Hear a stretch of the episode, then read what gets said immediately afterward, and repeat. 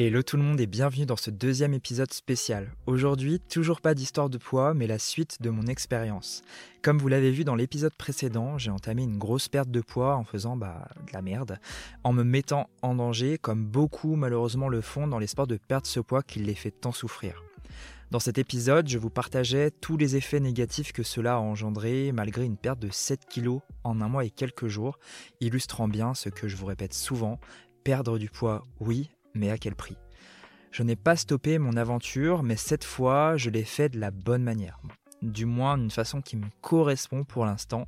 Et je dis bien pour l'instant, ça a son importance.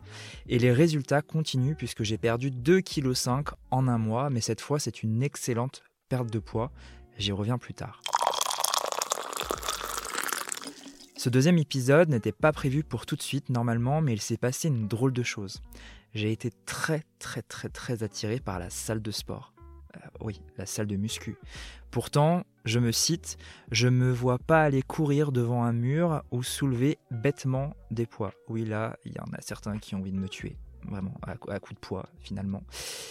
Une envie très étrange, après une relation très toxique avec la salle qui peut-être m'a fait avoir ce genre de pensée jugeante précédente un peu nulle.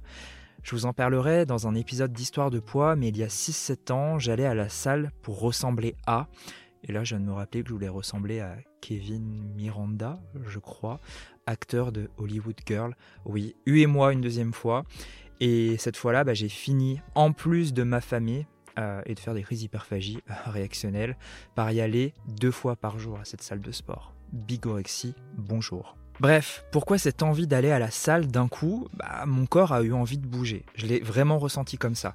Totalement normal après cette longue période de down sur le canapé.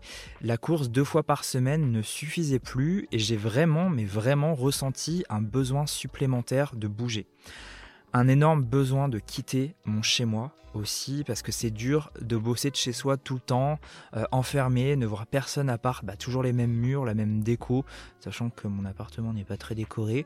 Et j'ai eu envie d'une activité qui me ferait voir du monde et sortir. Un peu con, vous allez me dire, parce que le gars veut sortir mais s'enferme à la salle de sport. Pour ma défense, il euh, y a du chemin entre chez moi et la salle, et la salle est très joliment décorée. Bref. et surtout, bah, j'ai un objectif sportif. Une course très longue, bien plus difficile qu'un 10 km que je fais maintenant assez facilement, sauf que mon corps ne suit pas. Il souffre, euh, les genoux, le dos. Et conseil de l'ostéo, bah, il va falloir muscler et renforcer tout ça un argument de plus pour retenter la salle de sport. Alors, je vais pas vous dire le contraire, ça m'a fait peur au début. J'ai d'ailleurs choisi une salle de sport où il n'y a pas grand monde. On doit être 10 sur 3000 mètres carrés. Euh, le regard des autres, mon propre regard, à moi surtout, et le retour des pensées euh, d'avant. Spoiler, tout s'est bien passé, personne ne m'a regardé, même pas mon crush. bon, c'est pas très grave, j'y vais pour le sport finalement. Pour cet objectif de renforcement musculaire, euh, bah, je vous avoue que j'ai directement pensé à une prise de masse à l'ancienne de musculation. Mais après avoir demandé conseil à Antoine Fonbonne, euh, qui vient de sortir un super bouquin d'ailleurs, Muscu, Action et Vérité, aux éditions First, euh, un livre qui est intelligent, bienveillant, qui est stimulant aussi, eh bien Antoine m'a orienté vers quelque chose de plus judicieux pour la course à pied. Sachant que le petit de banane était un peu grassouillet suite à sa période de dépression, eh ben il ne semblait pas pertinent de conserver ce gras et en plus de prendre du muscle, sachant qu'une prise de masse en général entraîne une prise de gras supplémentaire. Donc là, l'idée étant de s'alléger pour mieux courir, c'était peut-être pas judicieux. Euh, donc là, la recomposition corporelle était donc la méthode la plus indiquée bah alors j'ai joué le jeu à 200%, encore une fois pour l'expérience et ce podcast, pour voir encore une fois bah, ce que la rigidité peut entraîner. Spoiler, cette fois, bah, il y a 70% de positif, contrairement à ce que j'ai fait dans le premier épisode. Alors commençons, la recomposition corporelle, c'est quoi? Déjà commençons par le commencement, la composition corporelle, Alors, vous le savez, je vous le dis souvent, le poids affiché sur la balance ne sert à rien car il ne raconte rien, en plus de ne pas vous définir. Ça, je le répéterai jamais assez. Tout comme l'IMC, d'ailleurs, qui veut tout et rien dire. La composition corporelle, en gros, bah, c'est la totalité de nos différents, de nos La composition corporelle, finalement, c'est euh, la totalité de nos différents compartiments, entre guillemets. L'eau, les muscles, les os, la graisse, la graisse viscérale, les organes, etc. Pour avoir cette composition corporelle, on monte sur une balance à impédance-métrie de qualité, s'il vous plaît. Les balances que vous achetez dans le commerce ne sont pas fiables du tout. Euh, c'est pour ça qu'il faut euh, consulter un diète où il y a certainement dans vos salles de sport une balance qui fait ce taf-là. Cette composition, elle varie d'un individu à l'autre, donc ne vous comparez pas, ça ne sert à rien, et elle varie selon de multiples facteurs génétiques, et elle varie même au sein des mêmes familles, euh, à cause bah, des hormones, de l'hygiène de vie, etc., etc. Je reviens à notre IMC, qui ne veut pas dire grand-chose, bah, tout simplement parce qu'une femme, prenons une femme d'un mètre 70 pour 80 kg, j'ai la flemme de calculer l'IMC, on pourrait lui dire qu'elle est en surpoids. Deux cas. Une femme d'un mètre 70, 80 kg, qui va avoir une masse grasse supérieure à sa masse musculaire, effectivement sera considérée en surpoids. Par contre, une femme qui fera 1m70 pour 80 kg, dont la masse musculaire est plus importante que sa masse grasse, bah, ne sera pas en surpoids. Elle sera juste composée d'une façon différente. C'est pour ça que l'IMC ne veut pas dire grand-chose. Hein. Euh, Chabal, il n'est pas obèse, il est juste super baraqué. Voilà pour cette explication. La recomposition corporelle, en fait, elle vise à modifier ces compartiments, c'est-à-dire réduire le taux de masse grasse et augmenter le taux de masse musculaire. Oui, c'est possible de faire les deux en même temps. Et bonne nouvelle pour moi, n'étant pas trop sec, donc euh, ayant quand même pas mal de euh, masse grasse, bah, je suis un peu le candidat idéal, d'où les très bons résultats. Et mes résultats ne valent que pour moi. Rappelez-vous, on est tous uniques. J'insiste. J'ai donc repris mes calculs savants. Alors finito l'enfer du déficit de 1000 calories par jour pour perdre 1 kg par semaine comme dans la première expérience. Là j'ai calculé mon métabolisme de base hein, qui est euh, toujours le même, ce que euh, il ne change pas non plus des masses, sauf euh, immense changement corporel. Ce métabolisme de base, donc je rappelle, c'est l'énergie qu'on dépense au repos strict, vraiment en mode légumes. Euh, je l'ai multiplié par un coefficient d'activité qui correspond à mon activité, donc ici de la marche pour sortir du jaune, etc., plus un entraînement par jour en moyenne, et j'ai donc obtenu mon besoin calorique de maintien. Pour pouvoir perdre du gras, vous le savez, il faut un déficit calorique. Donc j'ai fait un déficit qui est un peu élevé, de 15% à 20%, euh, sachant qu'un déficit calorique de 200 calories, c'est déjà très bien. Mais je voulais euh, y aller euh, à fond, encore une fois. Voici la base. Donc j'ai mon total calorique de déficit, parce que je répète, pour perdre du poids, il faut un déficit calorique soit en mangeant moins que de nos besoins, soit en dépensant plus que ce qu'on apporte. Voilà. Et ensuite, les calculs continuent. Alors, je précise que je ne donnerai pas mon nombre de calories, le nombre de protéines, etc. Parce que, encore une fois, j'insiste, je suis moi, vous êtes vous. Il n'y a aucun intérêt à suivre la même chose que moi. Il n'y aura pas les mêmes résultats. Bref, les calculs continuent. Pour maintenir la masse musculaire, on conseille pour les protéines 1,6 g par kilo et par jour. C'est-à-dire que si bah, vous pesez 70 kg, il vous faut 70 fois 1,6 est égal 112 g de protéines par jour. Moi, pour favoriser ma croissance musculaire, je suis monté à 1,8 g par kilo. Oui, contre effectivement 0,8 à 1,1 g très souvent conseillé euh, dans la population euh, générale. La question qui va sans doute revenir, mais euh, c'est pas dangereux.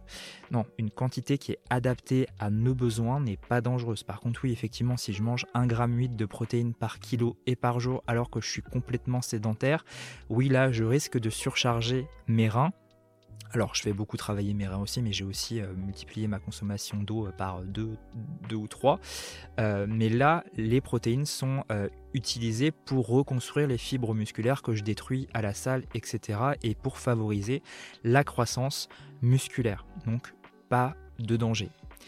Par contre, il y a un premier point négatif. Euh, c'est dur de manger autant de protéines. Là, parfois, bah, si on prend l'exemple du, poulet, euh, très cliché, euh, je dois manger 250 grammes de dinde, par exemple, pour avoir un bon apport, sachant que je fais 5 repas par jour. C'est compliqué, honnêtement ça passe pas, mécaniquement j'ai plus faim, j'en peux plus, ça m'écœure, etc. Donc j'ai dû prendre de la protéine en poudre et ça a un coût ces petites choses. Tout comme les vraies matières brutes. Euh, coucou la viande hachée à 9,90, les 500 grammes, merci l'inflation, hein, tout ça, tout ça. Euh, mes courses ont été multipliées par 1,8. Enfin, je paye 1,8 fois plus cher mes courses par rapport à d'habitude. J'ai calculé ça sur la base de 4 tickets de caisse. Oui, j'ai fait les choses bien. Oui, tout à fait. Pour le positif de ces protéines, rien de nouveau particulièrement parce que j'étais déjà à 1,6 g de protéines par kilo la dernière fois parce que la seule exigence que j'avais c'était de pas trop perdre de muscles, déjà j'en ai pas beaucoup, et que les muscles sont importants, enfin les protéines, etc., les muscles sont importants pour euh, l'immunité, etc. Euh, mais par contre, je vois que je suis encore moins fatigué malgré 5 à 6 séances de sport par semaine. What? Mais c'est fou euh, Oui, mais c'est pas forcément positif, on va le voir plus tard. mon moral est meilleur, j'ai une motivation et une humeur qui sont au top, bah, ça c'est dû à la salle de sport, aux endorphines, à la sérotonine mais aussi aux sorties de chez moi hein, qui me font du bien au moral, euh, mais aussi à la quantité de sérotonine et à la dopamine apportée par le tryptophane et la tyrosine que je retrouve dans mes sources de protéines. Euh, et qui m'aident justement à, réguler mon humeur et ma motivation. J'ai également beaucoup moins de fatigue musculaire malgré bah, les nombreux entraînements et je récupère très très vite. Pour les lipides, donc le gras, j'ai fait attention cette fois à avoir 1 gramme par kilo de poids. Donc admettons vous faites 70 kg, bah, ça veut dire que vous avez besoin de 70 grammes par jour. Rappelez-vous, je vous disais euh, la dernière fois que comme Chandler Bing, j'étais devenu mou la chic en diminuant drastiquement les lipides. Alors pour rappel, un manque de lipides a une incidence sur les règles pour les personnes qui ont leurs règles. Et du côté des hommes, bah, ça a une incidence sur la testostérone et donc la puissance sexuelle. C'est si moche ce mot. Et sur la libido, hommes et femmes compris d'ailleurs. Ça peut aussi avoir une incidence sur le métabolisme, hein, parce que qui dit moins de testostérone dit moins de construction musculaire, donc possiblement une perte aussi, et donc une diminution du métabolisme, donc très important. Eh bien là, je peux vous dire qu'avec tout le gras et notamment les œufs riches en cholestérol, précurseurs de testostérone que je m'enfile, ça va beaucoup mieux et que je me transforme même en beauf. Je dis bien beauf et pas bœuf. Vraiment, hein, j'enchaîne blague sur blague sur blague de cul. Euh, Popol se porte mieux. Bref, gênance, le retour Ma concentration est au top aussi parce que je fais attention à avoir suffisamment euh, d'oméga 3, euh, aussi bah, pour le côté anti-inflammatoire et prendre soin euh, de mes articulations notamment qui reçoivent pas mal parce que bah, passer de pas grand chose à 6 fois de sport par semaine c'est très rude, ce n'est pas à faire, on en reparle encore une fois plus tard. Mon transit est également amélioré, ça glisse tout seul. Jérémy, qu'est-ce qu'on a dit? C'était la dernière fois promis, je crois. Pour les glucides. Ah, les glucides. Les grands oubliés de la dernière expérience. Comme je vous le disais, euh, j'ai eu faim, mais tellement faim. Euh, aujourd'hui, c'est plus le cas, car je mange beaucoup de glucides, puisqu'ils représentent le reste de mon total calorique, hein, une fois qu'on a euh, additionner les protéines, les lipides, bah, il ne reste plus qu'à calculer les glucides qui représentent le reste. Euh, donc un tout petit peu moins que la moitié hein, de mes calories. Donc ça fait quand même beaucoup de place euh, pour les féculents, hein, ne les oubliez pas. Parmi les effets positifs, je n'ai pas faim. Alors sauf après le sport, normal, hein, parce que j'y vais à 200%. Donc vu que je dépense plus d'essence, je dois en remettre plus vite. Rappelle, les glucides, le glucose, c'est notre carburant numéro 1. Euh, la faim est donc un signal euh, de ce manque d'énergie et donc euh, qui dit plus d'entraînement, dit plus de besoins, etc. etc. La faim, j'insiste, ne me hante plus. Je dors comme un bébé. Alors déjà parce que je suis claqué de ma journée, mais les féculents le soir, en plus euh, de m'assommer par le petit pic de glycémie, permet à la sérotonine que je produis de se transformer, alors c'est très vulgarisé, hein, en mélatonine, l'hormone du sommeil. Euh, donc je dors vraiment comme un bébé, euh, j'ai rétabli mon rythme de sommeil, c'est incroyable. Bref, enfin, revenons aux envies de sucre qui avaient totalement disparu. C'est toujours le cas. Euh, j'ai pas envie de sucre, de bonbons, de gâteaux. Alors je ne crache pas sur une pâtisserie, hein. euh, mais j'ai pas d'envie plus plus plus comme je pourrais pu avoir envie d'un paquet de cookies tellement j'étais en manque de, sucre. Et comme je vous disais, c'était pas vraiment le cas. Euh, j'ai plus envie, plus besoin, tout simplement parce que j'en mange suffisamment de ces glucides et que l'activité physique régule aussi la glycémie. Mais dites-vous bien que les personnes qui ne mangent pas assez de glucides euh, compulsent. Euh, les compulsions sont dues à ça, 80% hein, du temps. Une personne qui n'a pas assez eu de glucides pendant la journée, bah, son corps va forcément réclamer son dû et c'est totalement normal. Là, le fait d'en avoir à chaque repas et suffisamment fait que mon corps ne m'envoie plus des messages d'urgence et tout se passe pour le mieux. Là, la question qu'on pourrait me poser, c'est ouais, mais comment ça se fait que t'as pas faim alors que tu es en déficit? Alors, comme je disais, le déficit déjà, il n'est pas important, il est beaucoup moins important que la première fois. Euh, j'ai également des réserves. Comme je vous disais, le bilan d'impédance métrie a montré que j'étais quand même pas mal gras. Euh, quand on a euh, du gras en plus, euh, on a moins faim parce qu'il y a des réserves. Alors attention, ça ne veut pas dire que les personnes grosses n'ont plus le droit de manger et qu'elles comptent que sur leurs réserves. Ça ne fonctionne pas comme ça. Vous méritez de manger. Il n'y a pas de, droit à manger. Vous êtes légitime de manger. Manger ne se mérite pas. J'insiste bien. Ça marche aussi pour l'autre sens. Hein. Les personnes qui ont par exemple souffert d'anorexie, qui se sont et qui sont très maigres, bah, vu qu'il n'y a pas assez de tissu adipeux, donc de gras, le corps va envoyer beaucoup plus de signaux bah, pour refaire des réserves et se rapprocher du poids d'équilibre. Ça marche vraiment dans les deux sens. Et aussi, bah, pour pouvoir manger tout ce que je dois manger, je suis obligé de manger 5 fois par jour, donc 3 repas principaux et 2 collations. Ça me laisse pas trop le temps d'avoir faim. Ça plus le travail où j'y pense un peu moins. Donc vraiment là-dessus, tout se passe bien. Là, beaucoup vont se dire What? Il mange 5 fois par jour et 2 fois plus qu'avant il perd encore du poids Eh bien, oui. Et en plus, j'ai perdu 4,4% de masse grasse, ce qui est euh, incroyable. Alors, c'est pas incroyable type bravo, c'est beaucoup, c'est beaucoup. C'est, je pense, même trop. Alors, n'étant pas spécialiste des pertes de poids phénoménales, etc., vous savez que mes méthodes sont beaucoup plus douces, pérennes dans le temps, etc. je sais pas si c'est trop ou pas, mais en tout cas, c'est énorme. Vraiment. J'ai pris du muscle aussi, alors de façon très très modérée. Euh, voilà, j'ai pris 100 grammes dans les deux bras et puis j'ai pris 180 à 200 grammes dans chaque jambe. J'ai un peu perdu dans le tronc bah, parce que j'aime pas trop faire les abdos. Dans mon circuit, il y a quand même euh, les abdos qui sont engagés mais pas suffisamment, donc on a changé le programme. Bref, c'est notre histoire. Mais globalement, j'ai perdu du gras et j'ai pris du muscle. Euh, donc objectif rempli. Je rappelle quand même que, à contrario de la première expérience où j'avais perdu beaucoup, je ne graillais rien, j'avais tout le temps faim et j'ai surtout, je pense, perdu beaucoup d'eau. Du gras, beaucoup de gras parce que le gras était récent suite à ma dépression, mes crises d'hyperphagie réactionnelle. Hyperphagie qui a disparu, vous le voyez, là j'ai plus de crise, bah, tout simplement parce que je mange suffisamment, euh, il n'y a plus de carence, les émotions, tout va bien, etc. Euh, c'était facile à perdre. Et j'ai certainement dû perdre du muscle aussi parce que 7 kilos en un mois, une semaine, euh, c'est chaud quand même. Donc euh, j'ai certainement dû en perdre un peu. Deux infos importantes. L'une concerne le métabolisme. Euh, beaucoup m'ont demandé suite au premier podcast, non mais tu vas pas flinguer ton métabolisme à faire comme ça Alors non. Déjà l'expérience était trop courte. Alors quand je dis ça, ça veut pas dire que vous pouvez faire un truc ultra drastique et qu'il va rien se passer. Je vous ai, je pense, suffisamment donné tous les effets négatifs qu'il y avait. Euh, mais surtout que ça soit trop long ou trop court ou que sais-je, le métabolisme ne se bloque c'est une légende urbaine.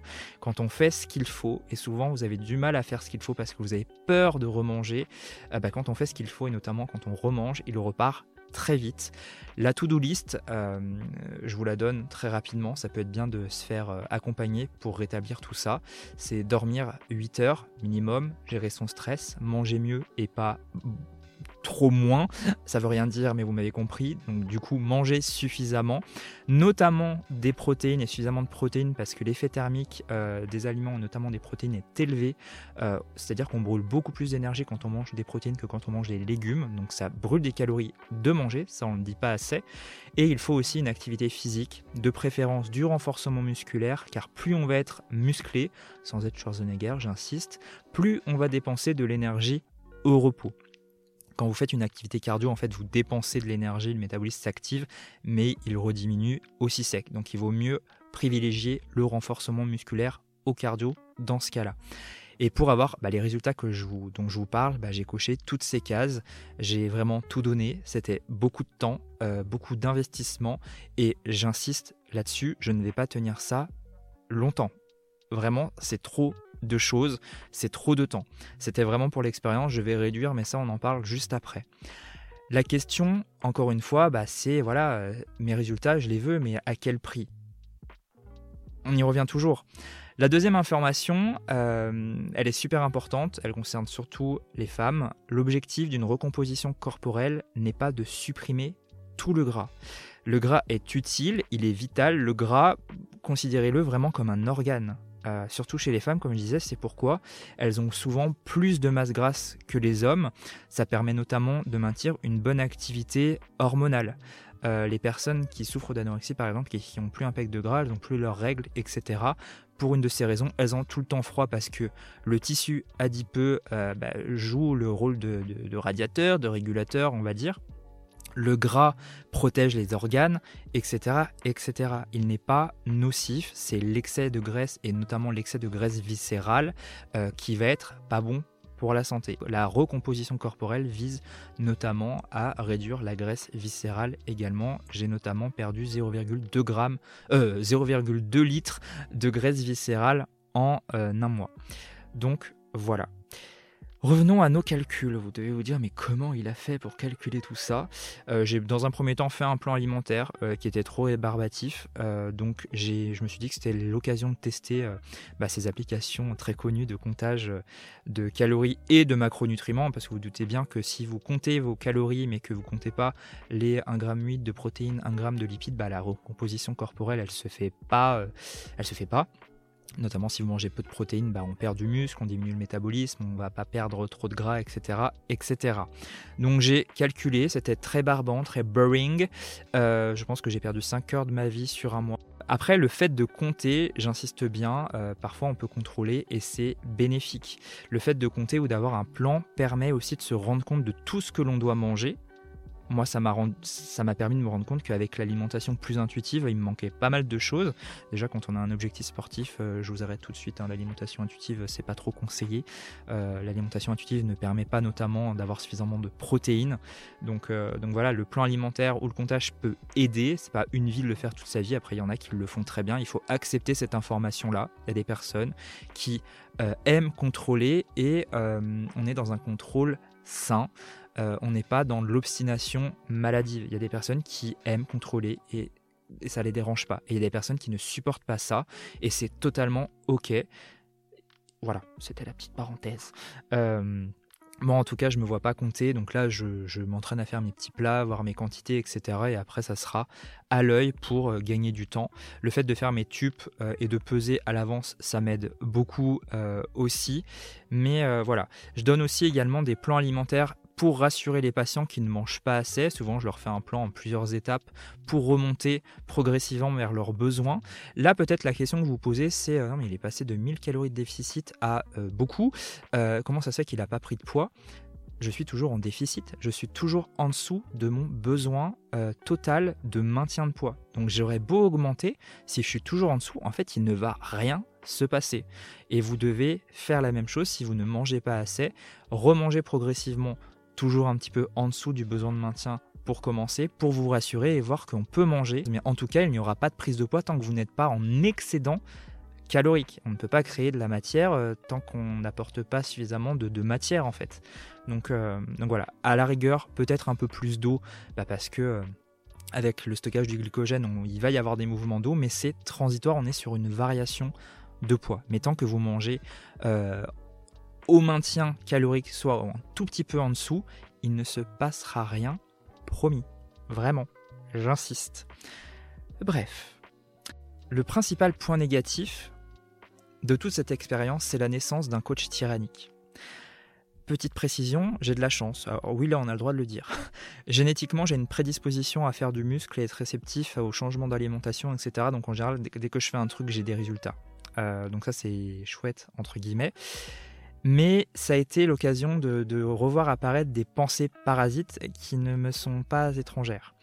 Quoi? Une raclette ce soir? Tu vas gâcher tes résultats Etc. C'est dingue, en fait, euh, comme c'est facile de se laisser happer. Alors heureusement que j'ai beaucoup travaillé sur moi, encore une fois. Cette raclette était incroyable, le vin aussi. Le lendemain, j'ai poursuivi ma vie, la Terre a continué de tourner et il y a eu toujours des résultats. La même chose avec le McDo que j'ai mangé, le tacos, les 4 parts de gâteau parce que tous les samedis je vais chez mon grand-père et il y a du gâteau, etc. Euh, les résultats ont été là. Mais par contre, ce coach tyrannique, même si j'ai réussi à le faire taire du côté de la bouffe, il est quand même revenu du côté du sport. Passons justement à ce qui aide à perdre du gras et prendre du muscle, le sport, la musculation. Euh, sachant que on doit faire du sport avant tout pour les bonnes valeurs, se challenger, se faire du bien, la santé mentale, etc. La prise de masse musculaire euh, et euh, tout le reste, la perte de poids, c'est la cerise sur le gâteau, j'ai envie de vous dire, sauf si objectif purement esthétique, de compétition, etc. Où là, l'objectif, bah, c'est la compétition et l'esthétique, etc., etc. Mais le sport doit être fait de façon saine, s'il vous plaît. Voilà. Le sport, alors j'ai demandé de l'aide à un coach euh, parce que bah, je suis diététicien, chacun sa place, donc je reçois beaucoup de questions sur les entraînements, sur les exercices, etc. Je n'y réponds pas parce que je reste à ma place de diète. Euh, je n'y connais rien. Honnêtement, je suis bêtement euh, ce que mon coach me donne. La seule directive que je lui ai donnée, c'est que je veux renforcer mon dos et mes jambes pour courir mieux et aussi me dessiner un peu le torse parce que suite à mon opération, la gynécomastie, j'en parlerai euh, plus tard. C'est le fait de se faire enlever les glandes mammaires euh, qui étaient un petit peu excessives suite à un problème hormonal à l'adolescence et une prise de poids. Mais en fait, euh, je me suis réveillé, j'étais tout plat. moi, j'étais persuadé d'avoir des pecs sous, sous, les glandes mammaires et le gras, mais en fait, j'avais rien. Et, j'aimerais bien être un petit peu dessiné. Voilà, chacun son trip. Alors, pas dans le trip, je veux ressembler à Kevin Miranda.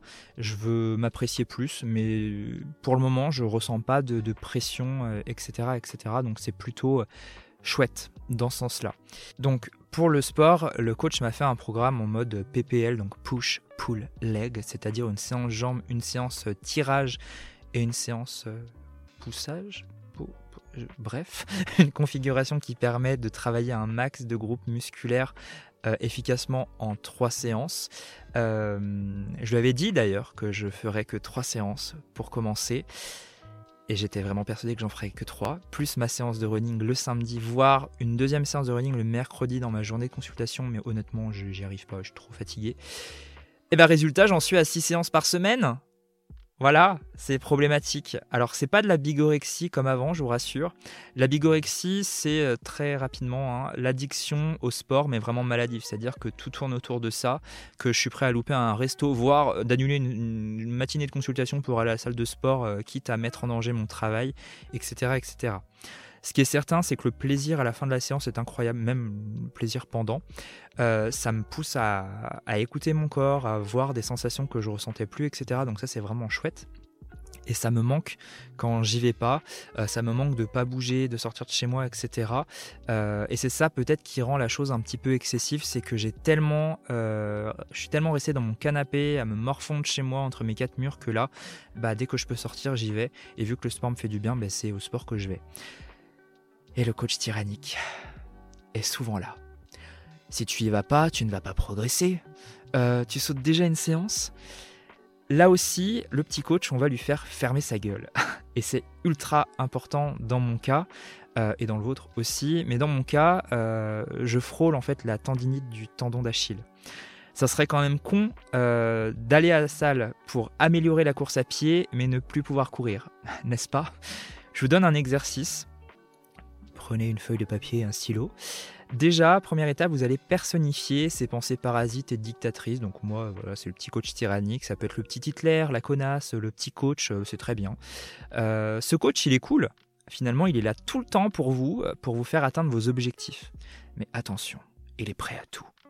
Même à vous donner les mauvais conseils. Ici, dans l'exemple, si tu vas pas faire les jambes, tu vas pas t'améliorer en course. Là, c'est pas judicieux. Pour voir ça, parce que des fois on a du mal à voir que c'est pas judicieux. Pour voir ça, la deuxième étape, ça va être d'écouter ce que votre corps vous raconte. J'ai mal au genou, j'ai le tendon euh, droit qui me fait mal et je suis claqué de ma semaine. Pas besoin de vous préciser que là c'est un risque euh, plus plus de blessure. Du coup, entre ce que me dit mon coach et ce que me dit mon corps, je fais quoi? Soit j'y vais et je risque de me blesser et là la course est terminée pour moi pendant un moment. Soit j'y vais pas et je me repose et je pourrais m'entraîner pour ma course et je finirai par faire ma course. Euh, le choix le plus judicieux, on est d'accord que c'est le repos avec du recul. Là, quand je donne cet exercice, à mes patients, beaucoup me disent oui, mais si je commence à m'écouter, euh, je je vais plus rien faire. En fait, non. Ça, encore une fois, c'est une pensée. Peut-être du coach d'ailleurs, il est partout celui-ci. Là, on va écouter un troisième élément, c'est nos valeurs. Ça fait partie de mes valeurs. Les valeurs, c'est les choses qui comptent pour nous. Faire cette course, en fait, me challenger, euh, fait partie de mes valeurs. C'est pas la seule du tout. Hein. Euh, et c'est une source de motivation pérenne qui a du sens. Donc, ce que je vais me dire, c'est ce soir, je me repose pour épargner mes jambes, etc., pour écouter mon corps. Mais lundi, je retourne à la salle car mon objectif sportif compte aussi. Là, j'ai écouté mon corps et mes valeurs, et c'est mes valeurs qui vont me permettre de ne pas rester à ne plus rien faire chez moi parce qu'il y a un truc qui compte. Cet exercice, vraiment, euh, il marche dans tous les cas de figure. Hein. Ok, euh, mon coach me dit que je dois finaliser euh, tous mes dossiers, mais il est 23h, mes yeux se ferment tout seuls, j'arrive plus à me concentrer, j'arrête pour ce soir.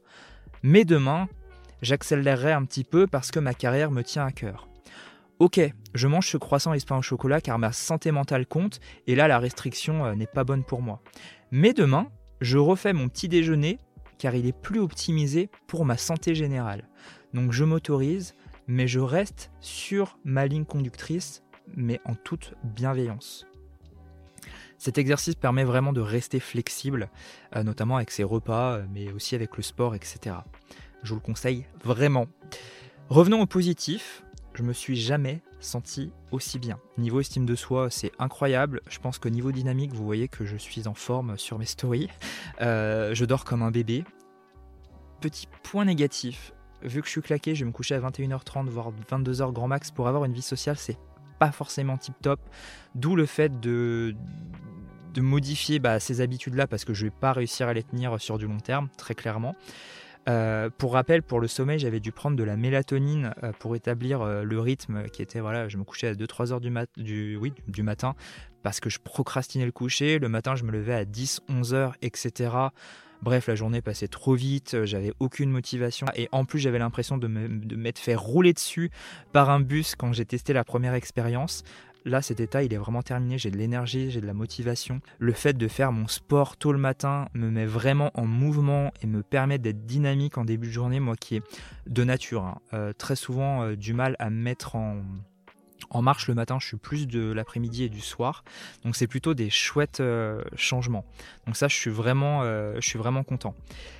Attention quand même, petit disclaimer, je suis bien conscient que c'est pas donné à tout le monde de se lever deux heures plus tôt. Là aussi, il faut bien vous dire que j'étais vraiment dans le mal et que euh, bah, le fait de rester au lit jusqu'à 10 heures, bah, ça rentre dans mon planning. Là, bah, c'est facile finalement de se lever plus tôt pour y aller. C'est un temps euh, qui est bon pour ma santé. Donc j'ai vraiment cette valeur qui me pousse à le faire. Mais je suis bien conscient que les mamans, euh, les papas, les personnes qui travaillent tôt, qui n'ont pas des horaires flexibles, c'est beaucoup plus difficile. Alors ça doit pas être une excuse. On peut toujours placer une toute petite séance à la maison ou voilà, on, peut faire plein de choses. mais dites-vous bien aussi que je suis à mon compte que mes horaires, je les fais euh, moi-même. J'ai modifié mon planning alors pour écrire mon deuxième livre, mais aussi pour me laisser du temps pour moi. Et c'est facile pour moi. Alors c'est un peu plus difficile de le faire, parce qu'il faut quand même la motivation, mais c'est plus facile qu'une personne qui est euh, salariée, qui a plein de... voilà, je suis célibataire, alors j'ai mes entreprises, hein, c'est des bébés aussi, mais je trouve ça plus facile. Bref, ce n'est pas non plus une consigne de faire 6 fois de sport par semaine, c'est même déconseillé de faire ça du jour au lendemain. Là encore une fois, c'est pour l'expérience et ça ça va pas durer du tout parce que je commence vraiment à avoir mal aux genoux, etc. Donc vous voyez, il y a du bon euh, et du moins bon. Et l'activité physique doit être encadrée déjà. Et encore une fois, j'insiste, se faire progressivement. Et on peut tout à fait commencer par des étirements, de la marche, etc.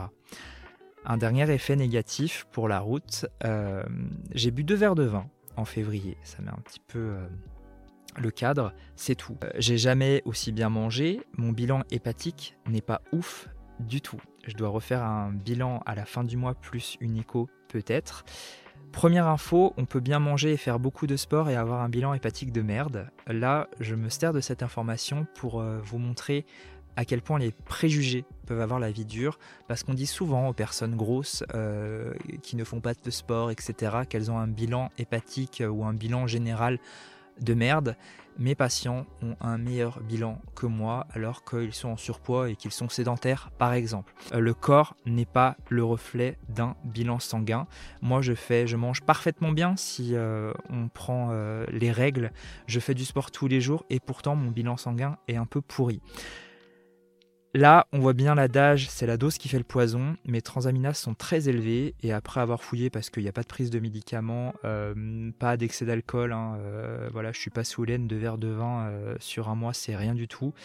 Bah, mes transaminases sont très élevées c'est pas normal. Et ça, normalement, on va faire d'autres tests, c'est dû à une activité physique qui est beaucoup trop importante. Comme quoi, les extrêmes ne sont jamais bons donc l'objectif pour ma part là, c'est arrêter les expériences extrêmes déjà. Alors tout en poursuivant mes objectifs euh, sportifs, hein, euh, parce que voilà, je ne mets pas ça en place pour faire des podcasts. J'ai vraiment euh, volonté de faire cette course et d'améliorer mes performances, etc. pour le côté personnel, mais cette fois le faire dans la douceur et écoutez bien le mot qui va suivre, dans le respect de mon corps.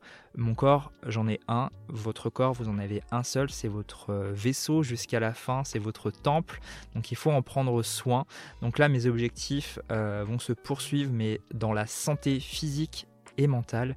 Et je vous souhaite de faire pareil.